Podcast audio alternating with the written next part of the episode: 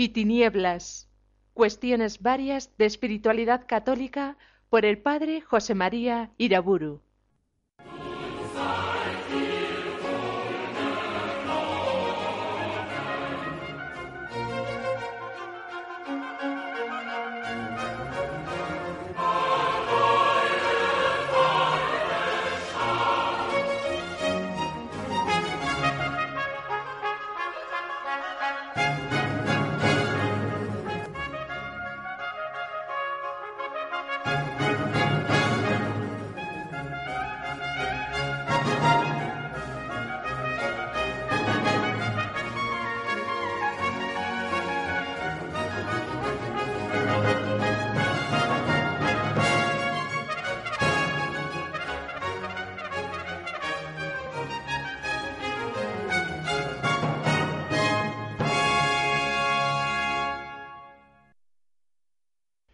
En el nombre del Padre, del Hijo y del Espíritu Santo.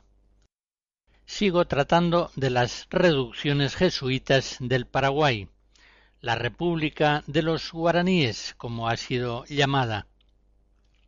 De lo que ya expuse en la anterior conferencia se deduce algo muy simple, que cada una de las reducciones formaba un pueblo cristiano. Todo tiene en las reducciones una fuerte y continua expresión de vida cristiana comunitaria. Toques periódicos de campanas, cantos y danzas en las fiestas, procesiones y marchas diarias al trabajo, nacimientos, bodas, defunciones, celebraciones religiosas, oraciones en familia o en la iglesia, todo está inspirado por el Evangelio de nuestro Señor Jesucristo y por la mejor tradición de la Iglesia Católica. Recordaré algunos testimonios de padres jesuitas que conocieron las reducciones, como el padre Mistrilli. Hablando de la confesión frecuente, decía que los indios, con abundantes lágrimas, confesaban sus pecados, es admirable el fervor con que abrazan la cruz y participan en las penas de la Santa Pasión con castigos diversos y duros en su honor. El padre Strobel comenta que apenas se puede describir la honestidad y piedad edificante sobremanera con que se presentan los indios cristianos y el padre Besson afirmaba Nuestros indios imitan en la vida común a los cristianos primitivos del tiempo de los apóstoles. Quizá en esta frase encontremos el elogio más alto de aquellas realizaciones que por obra del Espíritu Santo los jesuitas lograron en las misiones con los guaraníes. Ciertamente era el cura, era el padre misionero, la mediación decisiva usada por Dios para realizar aquel milagro que eran las reducciones. La compañía de Jesús seleccionaba con sumo cuidado la calidad personal y espiritual de los jesuitas que habían de estar a veces durante muchos años solos con los indios en lugares tan apartados. En la crónica de el ya citado padre Cardiel se dedica un capítulo a describir el régimen de vida espiritual impresionante que guardaba en la abnegación, la caridad y la santidad a aquellos misioneros, aquellos mártires testigos de Cristo en la selva. Y aunque haya muchos huéspedes, dice el padre Cardiel, nunca se deja esta distribución horaria. guardaban fielmente las observancias que estaban determinadas para aquel misionero que había de ser cura de la reducción. Entre 1608 y 1768, es decir, aproximadamente a lo largo de siglo y medio, estuvieron en las reducciones unos 1500 jesuitas, entre sacerdotes y hermanos. De esos 1500 hubo 550 españoles, 309 argentinos, 159 italianos, 112 alemanes y austríacos, 83 paraguayos, 52 portugueses, 41 franceses, 22 bolivianos, 20 peruanos y 93 chilenos y de otras nacionalidades. Y lo más importante y meritorio que debemos recordar, en ese tiempo hubo 32 misioneros que murieron mártires. Y no debe extrañarnos un número tan alto de mártires, considerando en las reducciones, sobre todo en sus periodos fundacionales, la enorme hostilidad de los brujos y de los sacerdotes indígenas, considerando también la resistencia de los demonios, de la pereza, la soberbia, la lujuria. Lo raro es que sólo se produjeran treinta y dos martirios. En Asunción, la capital de Paraguay, hay una capilla de los mártires. En una placa se leen los nombres de veintitrés de los misioneros jesuitas martirizados en la región y hay que señalar que ninguno de ellos murió a manos de los indios guaraníes de las reducciones. Más bien fueron asesinados por miembros de otras tribus que apenas conocían a los misioneros o en ataques de los paulistas. Estos paulistas eran cazadores de esclavos que procedían de Sao Paulo, en Brasil y que consideraban a los padres misioneros como enemigos a causa de su defensa de los indios. Juan Pablo II, en 1988, canoniza al padre Roque González de Santa Cruz, que falleció en 1628. Antes de ser jesuita y misionero fue párroco en la Catedral de la Asunción y con él canonizó también a los padres nacidos en España, Alonso Rodríguez y Juan Castillo, muertos en el mismo año de 1628. Los tres murieron mártires. El Papa, en la homilía de la canonización, recuerda cómo estos hombres fundamentaron día a día su trabajo en la oración sin dejarla por ningún motivo. Como escribía el padre Roque en 1613 y cita el Papa, por más ocupaciones que hayamos tenido, jamás hemos faltado a nuestros ejercicios espirituales y modo de proceder. Cantos religiosos de la antigua Europa cristiana.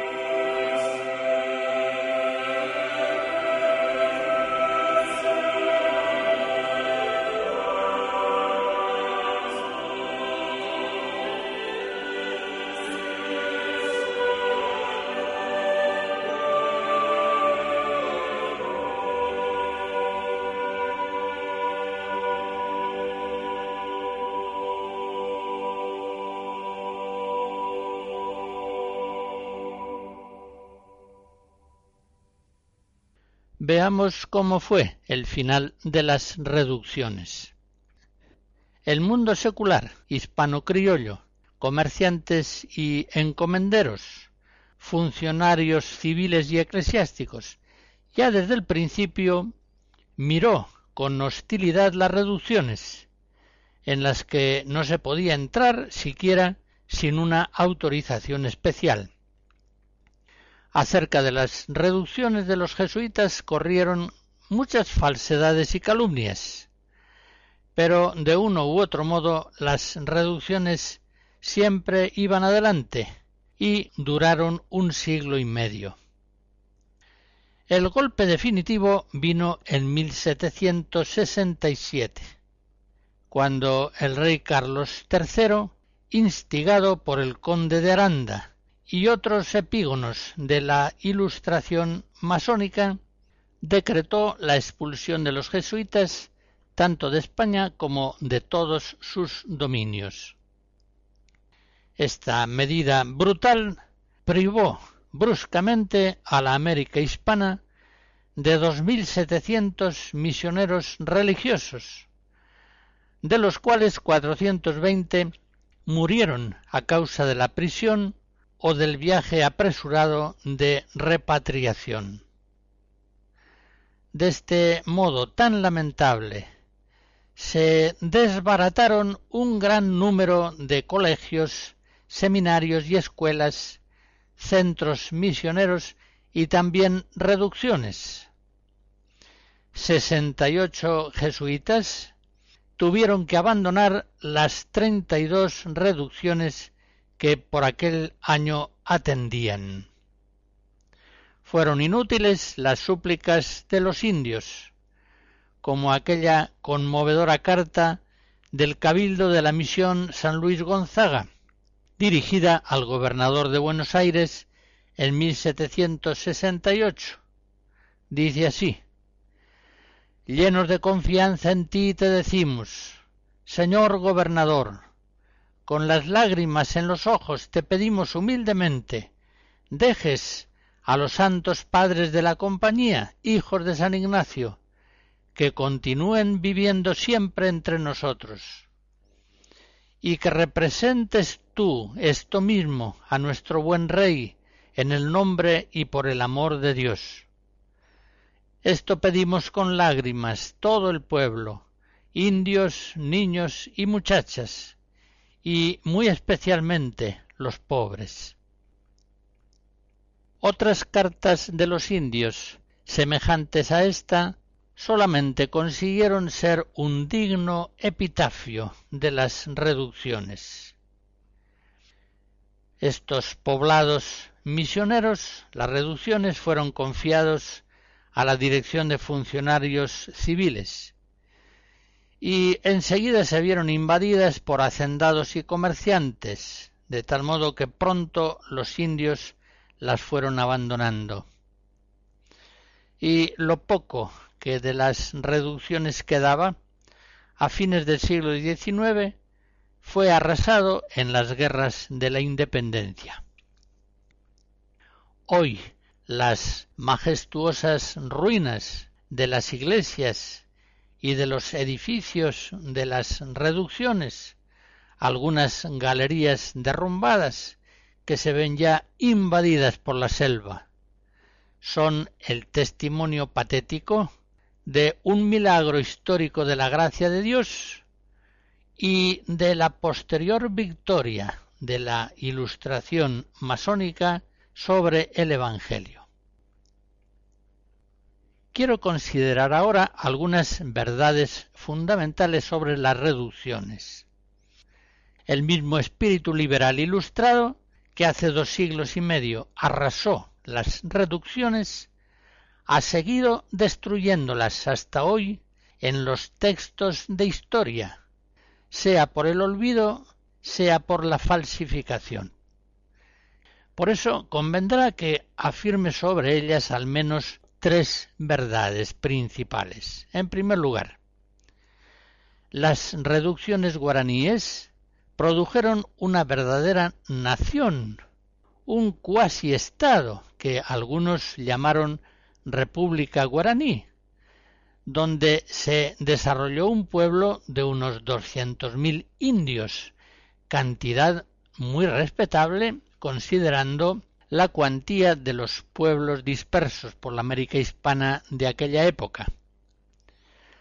Para entender lo que esa cifra, 200.000 indios, significa, convendrá recordar que hacia 1800 las provincias de Buenos Aires y de Paraguay juntas, incluyendo indios negros y mestizos, apenas llegaban a los 270.000 habitantes.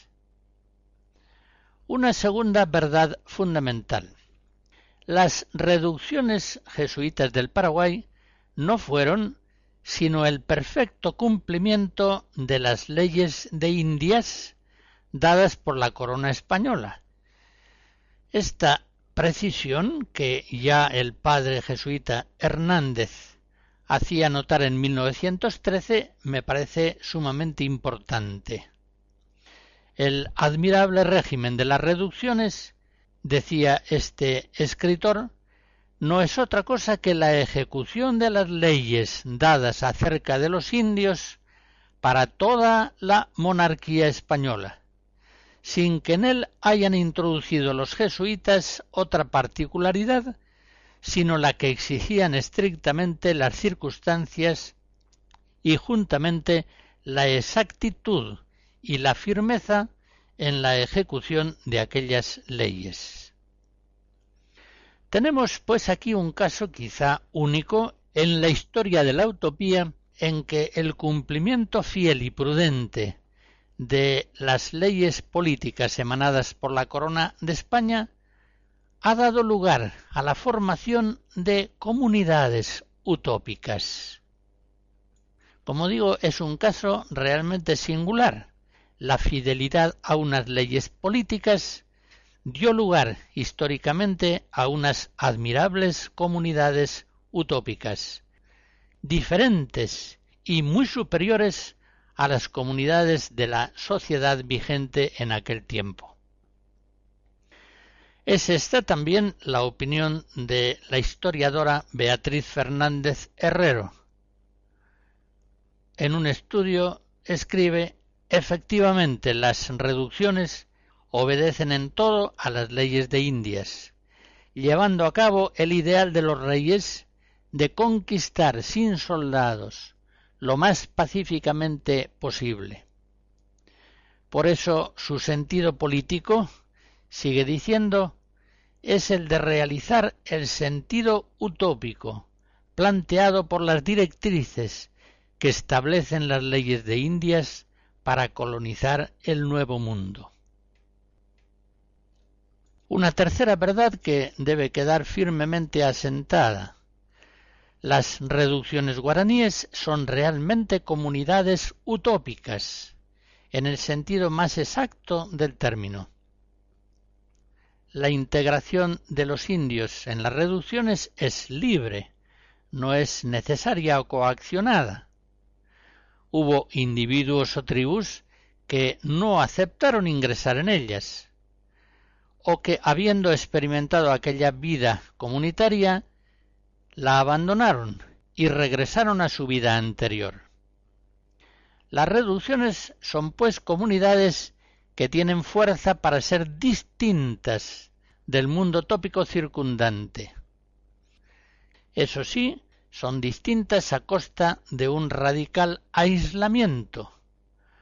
Un aislamiento que está obrado no sólo por la situación geográfica y la prohibición de visitas extrañas, sino quizá más todavía aún por la exclusividad de la lengua guaraní.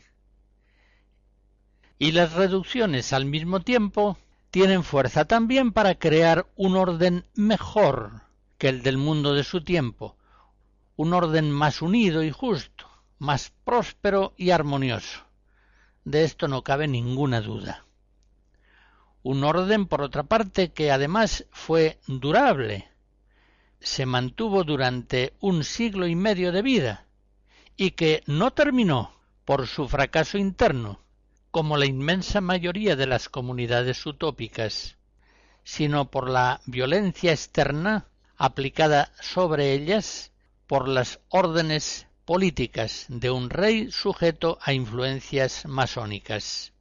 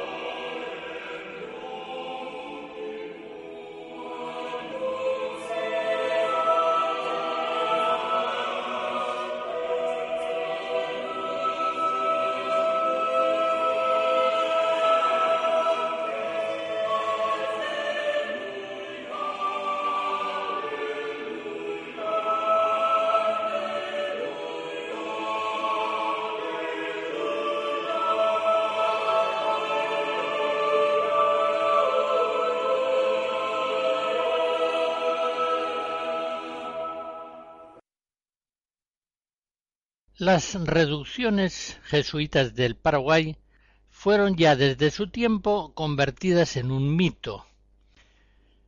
Y aunque siempre han tenido y tienen detractores que las acusan de paternalismo, excesivo aislamiento, uniformidad forzada, excesivo comunismo, sin embargo, dentro y fuera de la Iglesia ha predominado siempre con mucho el juicio positivo acerca de ellas. Un ex jesuita, Guillaume Tomás Reinal, que abandonó también el sacerdocio para poner su pluma al servicio de los enemigos de la Iglesia, confesaba que cuando en 1768 salieron las misiones de las manos de los jesuitas, habían llegado al grado máximo de civilización al que quizá puedan ser conducidas las nuevas naciones, y ciertamente habían alcanzado un grado superior a todo cuanto existía en el resto del nuevo hemisferio. Allí se observaban realmente las leyes, reinaba una exacta policía, quiere decir un orden civil exacto. Las costumbres eran puras.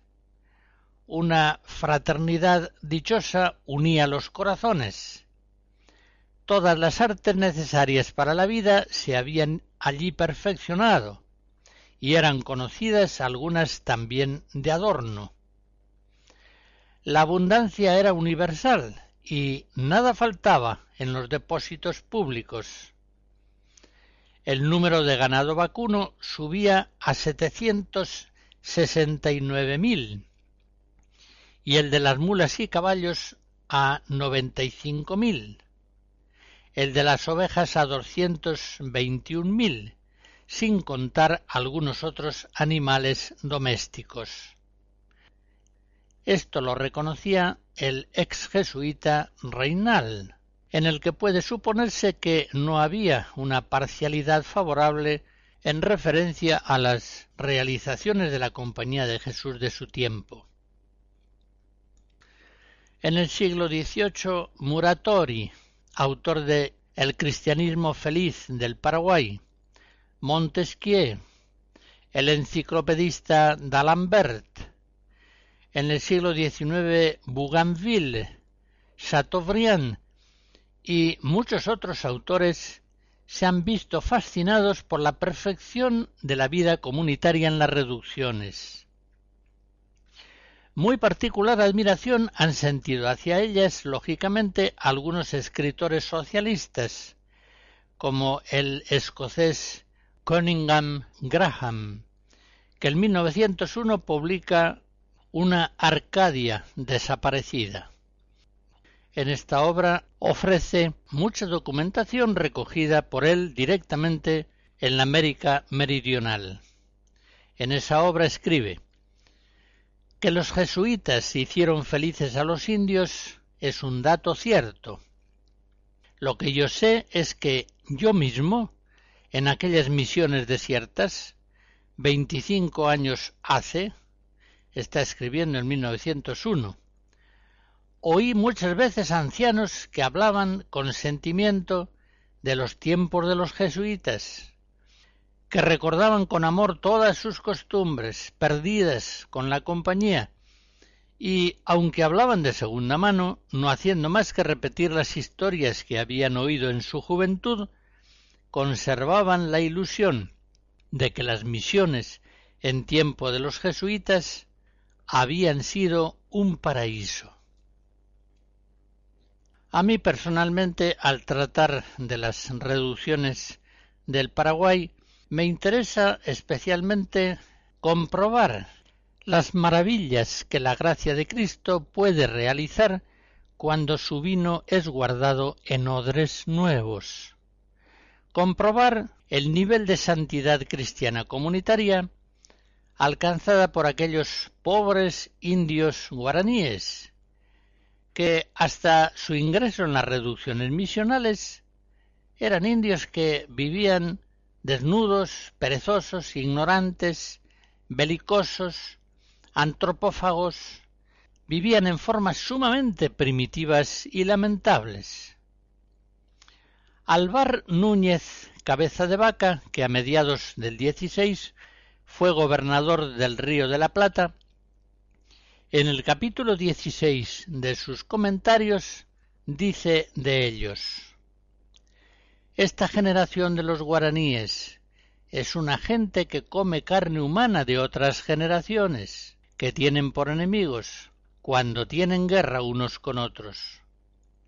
Y si los cautivan en las guerras, los traen a sus pueblos y con ellos hacen grandes placeres y regocijos, bailando y cantando, lo cual dura hasta que el cautivo está gordo, porque luego que lo cautivan lo ponen a engordar y le dan todo cuanto quiere comer, y a sus mismas mujeres e hijas, para que haya con ellas sus placeres, y de engordarlo no toma ninguno el cargo y cuidado, sino las propias mujeres de los indios, las más principales de ellas, las cuales lo acuestan consigo y lo componen de muchas maneras, como es su costumbre, y le ponen mucha plumería y cuentas blancas que hacen los indios de hueso y de piedra blanca, que son entre ellos muy estimadas y en estando gordo son los placeres, bailes y cantos muy mayores. Y juntos los indios componen y aderezan tres muchachos de edad de seis años hasta siete y danles en las manos unas hachetas de cobre.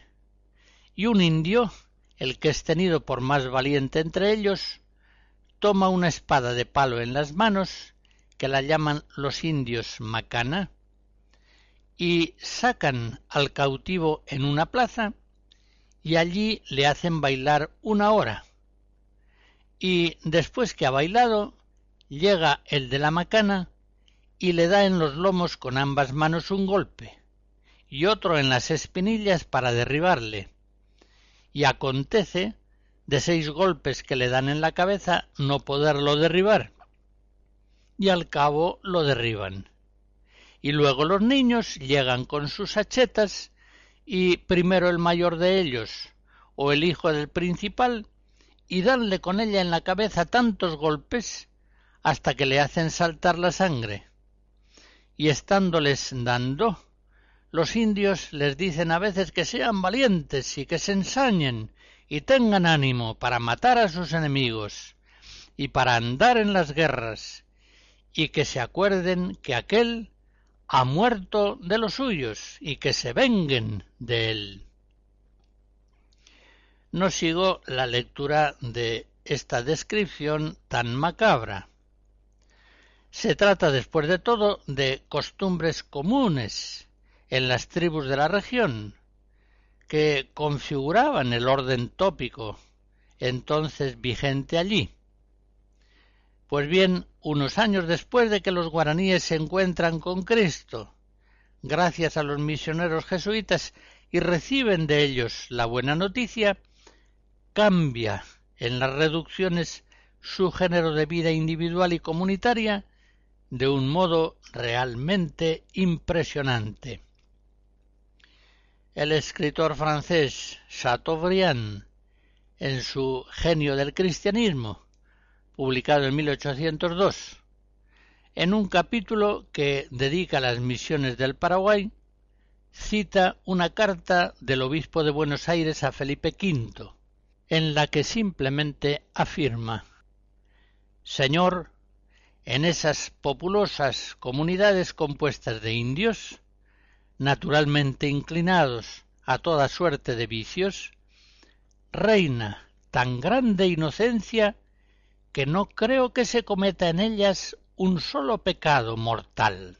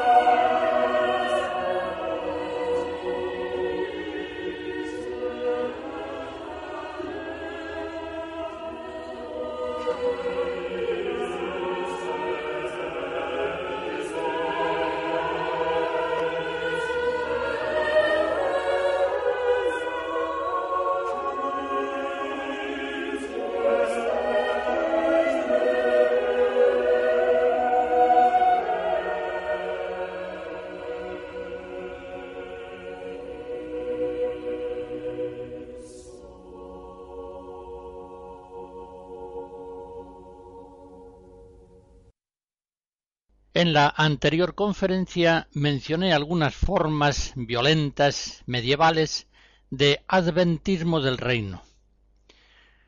En ellas se producía un rechazo total del mundo secular, una comunidad de bienes impuesta a veces por la fuerza, y todas esas sectas comunitarias terminaron pronto y para siempre ahogadas con frecuencia por modos también muy violentos. Pero en formas pacíficas vemos reaparecer de algún modo su inspiración en un gran número de sectas, que normalmente se muestran más adictas al Antiguo Testamento que al Nuevo, aunque también algunas tienen una inspiración, digamos, cristiana, aunque no sean católicas. De ellas existen bastantes todavía. Podemos citar a los anabaptistas, menonitas, amisianos, uteritas, cuáqueros, shakers, lavadistas y tantos otros. La mayoría de las comunidades utópicas que surgen a partir del 19, sobre todo en los Estados Unidos, pertenecen a alguna de estas denominaciones religiosas u otras semejantes. Un autor, Brian Wilson, caracteriza bien los rasgos de las sectas que él llama introversionistas. En ellas se produce un enfrentamiento entre la ortodoxia y el mundo secular. La salvación exige, pues, una radical separación del mundo y una inmersión fiel y perseverante en la comunidad, en la santa comunidad de los hermanos, en la que se ingresa normalmente por un bautismo de adultos. En no pocas de estas sectas el aislamiento es no sólo psicológico y moral, sino también social y vecinal. Establecen colonias y se organizan como un pueblo autónomo. El florecimiento histórico de algunas de estas comunidades ha estado normalmente vinculado a dos factores importantes. En primer lugar, la tolerancia cívica del país que les acoge. Concretamente, muchas de estas sectas hubieron de exiliarse de Europa para establecerse en los Estados Unidos o en otros lugares de América.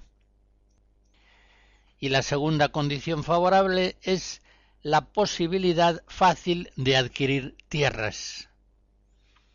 Dándose ambas condiciones, la tolerancia de la sociedad y la facilidad de adquirir tierras, estas comunidades se han multiplicado a veces dentro de una relativa prosperidad y duración. Hasta mediados del XIX fue Rusia una de las tierras de promisión para estas sectas comunitarias. Después los movimientos migratorios de estas comunidades utópicas se dirigieron más bien a Estados Unidos y en menor medida a Hispanoamérica. Algunas sectas, aunque no viven del todo separadas del mundo, se distancian de él por los modos de vestir, por el lenguaje o al menos por ciertas costumbres y peculiaridades. Los cuáqueros ingleses, por ejemplo, discutieron largos años antes de renunciar o reducir en el siglo XIX sus llamadas peculiaridades. Pero otras comunidades sectarias, no pocas, han mantenido esas peculiaridades a lo largo del tiempo. El lenguaje alemán tirolés, originario de los uteritas, siguió usándose entre ellos en Rusia o en Estados Unidos durante siglos. Es frecuente en estos grupos la endogamia estricta, de tal modo que en algunos de ellos casarse con alguien extraño a la comunidad implica la expulsión de la misma tienden también en general a soslayar ciertas leyes del Estado moderno, en la medida en que es posible, y a organizar por su cuenta tanto la educación como el trabajo, la seguridad social y la sanidad. Con frecuencia en estos grupos es muy escaso el celo apostólico. El mundo secular lo dan por perdido, no tratan de salvarlo, tratan de salvarse de él. Y si reciben conversos, lo harán quizá con reservas. A estas actitudes llegaron a veces estas sectas introversionistas después de haber sido adventistas. Al no producirse la llegada del reino de Dios esperada, tratan de vivir ese reino en la comunidad propia. O también es posible que antes fueran sectas conversionistas y al disminuir en ellas la fuerza evangelizadora, terminaron cerrándose en la propia santificación comunitaria. Examinaré con un poco más de detalle dos de estas comunidades, los Uterites y la Brüderhof.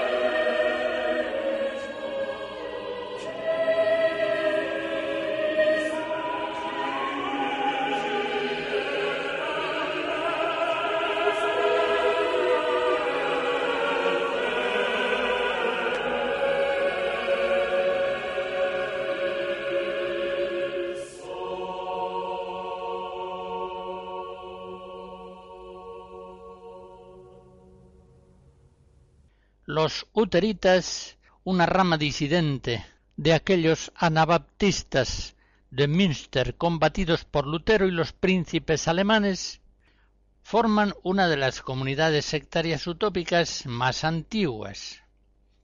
Fueron acogidos primero en Liechtenstein, pasaron a Austerlitz y allí crearon en 1533 una comunidad dirigida por el pastor anabaptista Jacob Uter, que era tirolés.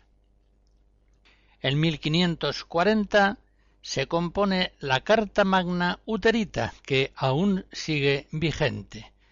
Quizás sea un caso único de duración entre estos grupos. Característica de las sectas introversionistas suele ser la frecuencia de las migraciones, que se producen con relativa facilidad al ser la comunidad mucho más adicta a su ideal comunitario que al país tópico en que tratan de vivirlo. Los uteritas concretamente emigraron a Eslovaquia, a Transilvania y a Rusia. Y al ser obligados en Rusia al servicio militar, se trasladaron a los Estados Unidos. Y allí, austeros y laboriosos, alcanzaron una notable prosperidad y crecimiento. Pero cuando en tiempos de la Primera Guerra Mundial sufrieron persecuciones a causa de su comunismo de bienes y de su pacifismo antibélico, se vieron obligados a partir en 1918 al Canadá. Los uteritas tratan de fundamentarlo todo en la Biblia, la humildad, la austeridad y sencillez de vida, el servicio continuo a Dios en todo, forman la clave de su ideario espiritual. Como sus antepasados anabaptistas, ellos reciben el bautismo ya de adultos y por ese sacramento se integran definitivamente en la comunidad. Los uteritas rechazan las armas, los cargos políticos, los juramentos y tampoco admiten tributos con fines bélicos, de tal modo que por esas y otras peculiaridades se distancian bastante de la marcha del mundo secular. Siguen una mística de no resistencia, de renuncia incluso a urgir sus propios derechos, tratando de mantenerse siempre sosegados, pacíficos y laboriosos en la confianza en Dios. Forman matrimonios y hogares individuales, pero cuidan a veces a sus niños juntos en guarderías. Tienen muy altos índices de natalidad. Las comidas las hacen en común, separados por sexos y en silencio. Como son tan austeros y laboriosos, consiguen capitalizar fondos que les permiten a un tiempo sostener sus muchos hijos y fundar nuevas colonias. Cuando la comunidad sobrepasa el centenar y medio de miembros, procuran dividirla y crear una nueva colonia.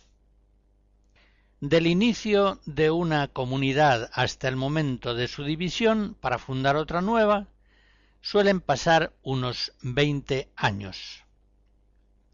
Los uteritas, como tantos otros grupos semejantes, no tienen propiamente una organización eclesiástica. En ellos el régimen cívico y religioso son coincidentes. Preside la comunidad un ministro elegido entre los sugeridos en una lista y finalmente decidido por suertes. Este ministro presidente es ayudado por un administrador y un consejo de ancianos. Cada área de actividades es dirigida por un jefe nombrado por elección.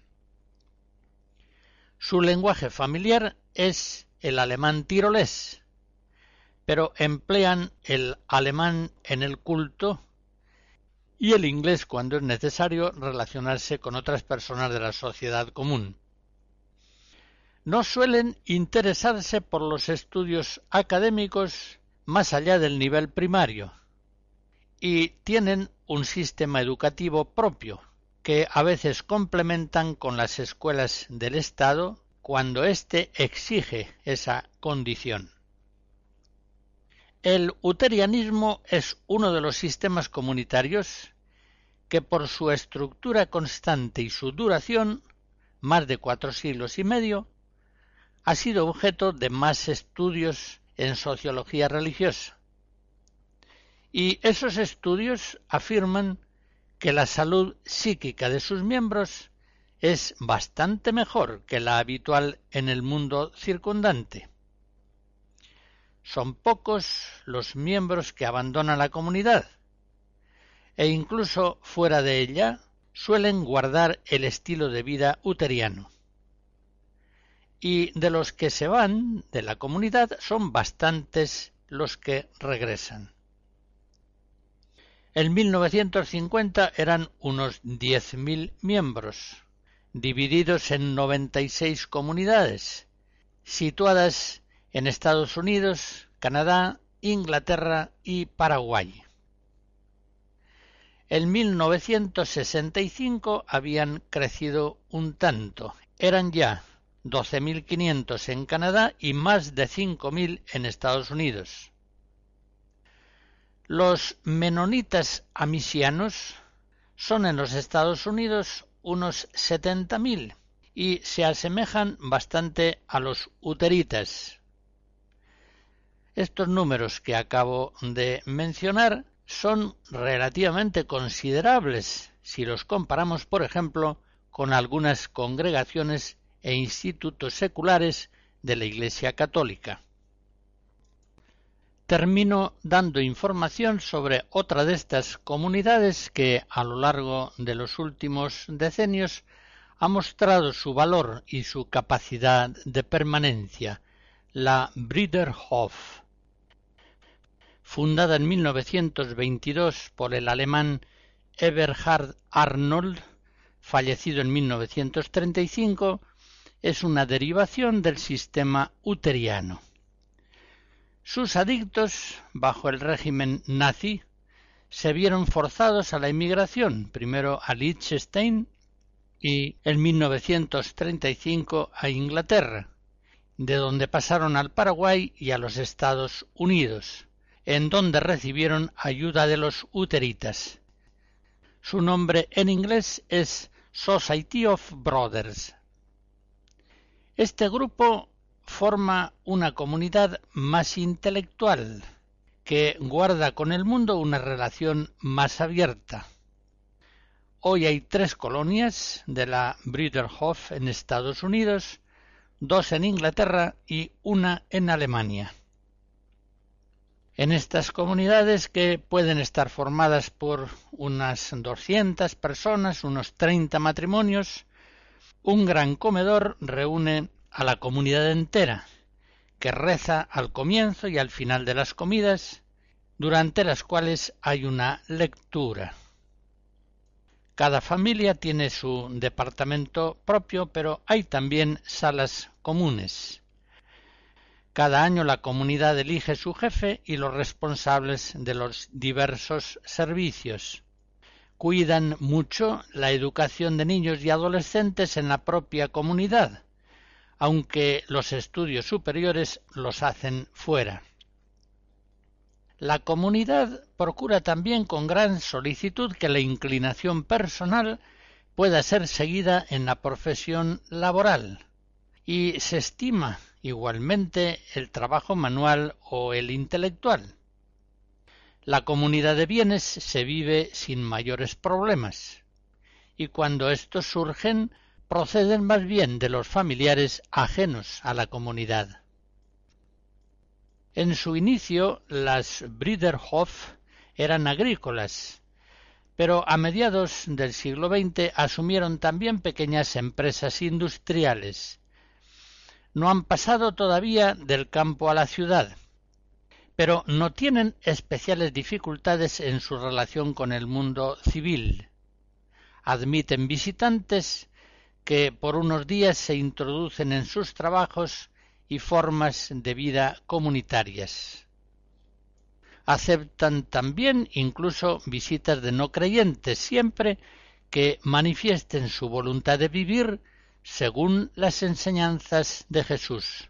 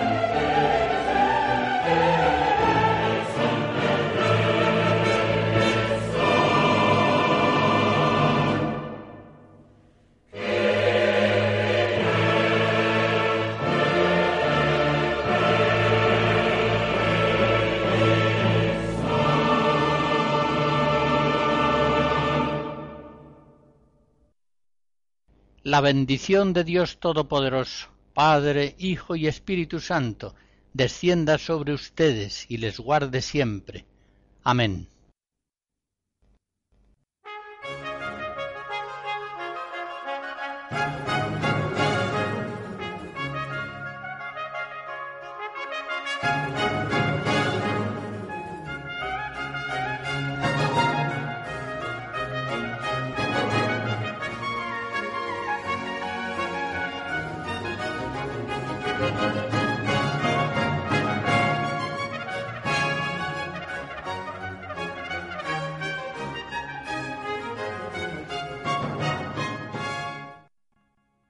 Hemos escuchado Luz y Tinieblas, cuestiones varias de espiritualidad católica por el padre José María Iraburu.